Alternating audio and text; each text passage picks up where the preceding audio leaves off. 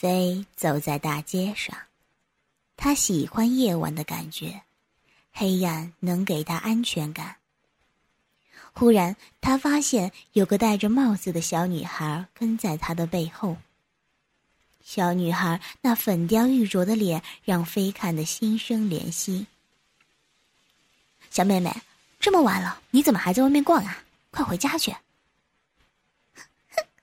叔叔，我找不到回家的路了。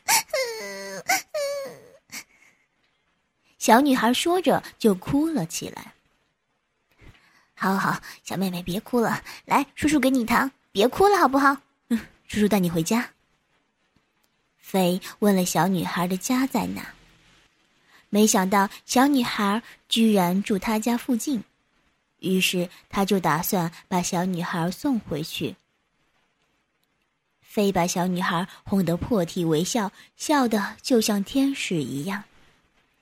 飞将小女孩背在身上，边走。边和她聊天，聊着聊着，小女孩突然说：“叔叔，你的钱掉了。”飞往脚后一看，果然是一张一百块。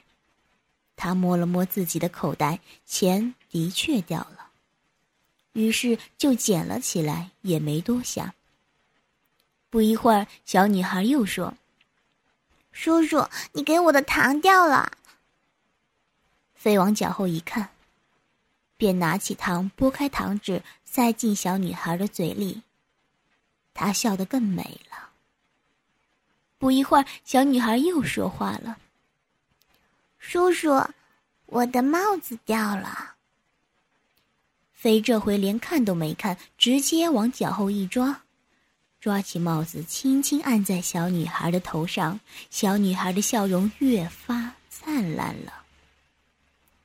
不过五分钟，小女孩的声音又响了起来：“叔叔啊，好了好了，我知道了。”飞打断了小女孩的话，伸手往后一抓，抓到一个毛茸茸的东西。